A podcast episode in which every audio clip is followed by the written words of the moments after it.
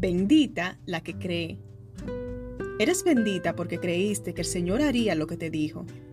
Lucas 1:45 Helen Roberts tiene ojos bien azules y un flequillo que los enmarca como un gran telón rubio.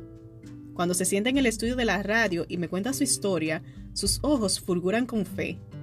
A mediados de 1998, Helen descubrió un bulto en su pierna. Los doctores a quienes consultó no se alarmaron y sencillamente la anotaron en la lista de espera para extirpar el antiestético bulto.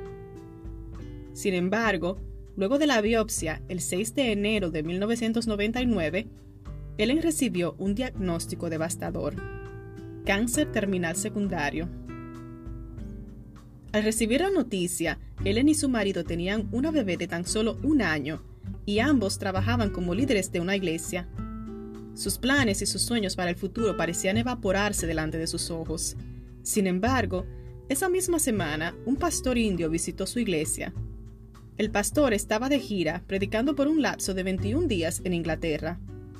Dios le había dicho que durante su viaje encontraría a una mujer con cáncer que debía orar por ella y que la mujer sanaría. En el penúltimo día de su viaje, el pastor se encontró con Helen y oró por ella. Dios confirmó el mismo mensaje a través de las palabras de un maduro miembro de iglesia, quien oró por Helen un día después. Este hermano compartió las palabras de Éxodo 14:13 como una promesa de Dios para Helen. No tengan miedo, solo quédense quietos y observen cómo el Señor los rescatará hoy. Esos egipcios que ahora ven jamás volverán a verlos. Al oír estas palabras, Helen creyó que jamás volvería a tener cáncer. Aunque su cáncer era inoperable, Helen debía ver a varios especialistas en el hospital para monitorear el progreso de su enfermedad. A cada médico que veía, ella le decía, Dios me dijo que voy a sanar. Los estudios ya no van a detectar células cancerígenas. Y así fue. Los doctores siguieron haciendo estudios y monitoreándola por años. Luego de 10 años, finalmente se dieron por vencidos y le dijeron, ya no creemos que sea necesario continuar monitoreándote. En su amor, algunas veces Dios dice cosas tan extravagantes que nos cuesta creer.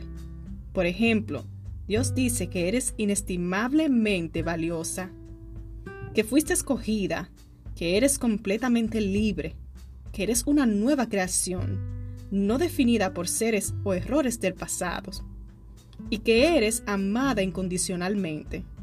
Atrévete a creer. Señor, creo que cumplirás todo lo que dijiste acerca de mí. Tu palabra es energía creadora en movimiento. No puede volver vacía. Tu palabra es una fuerza irresistible que el enemigo no puede detener. Yo creo en ti.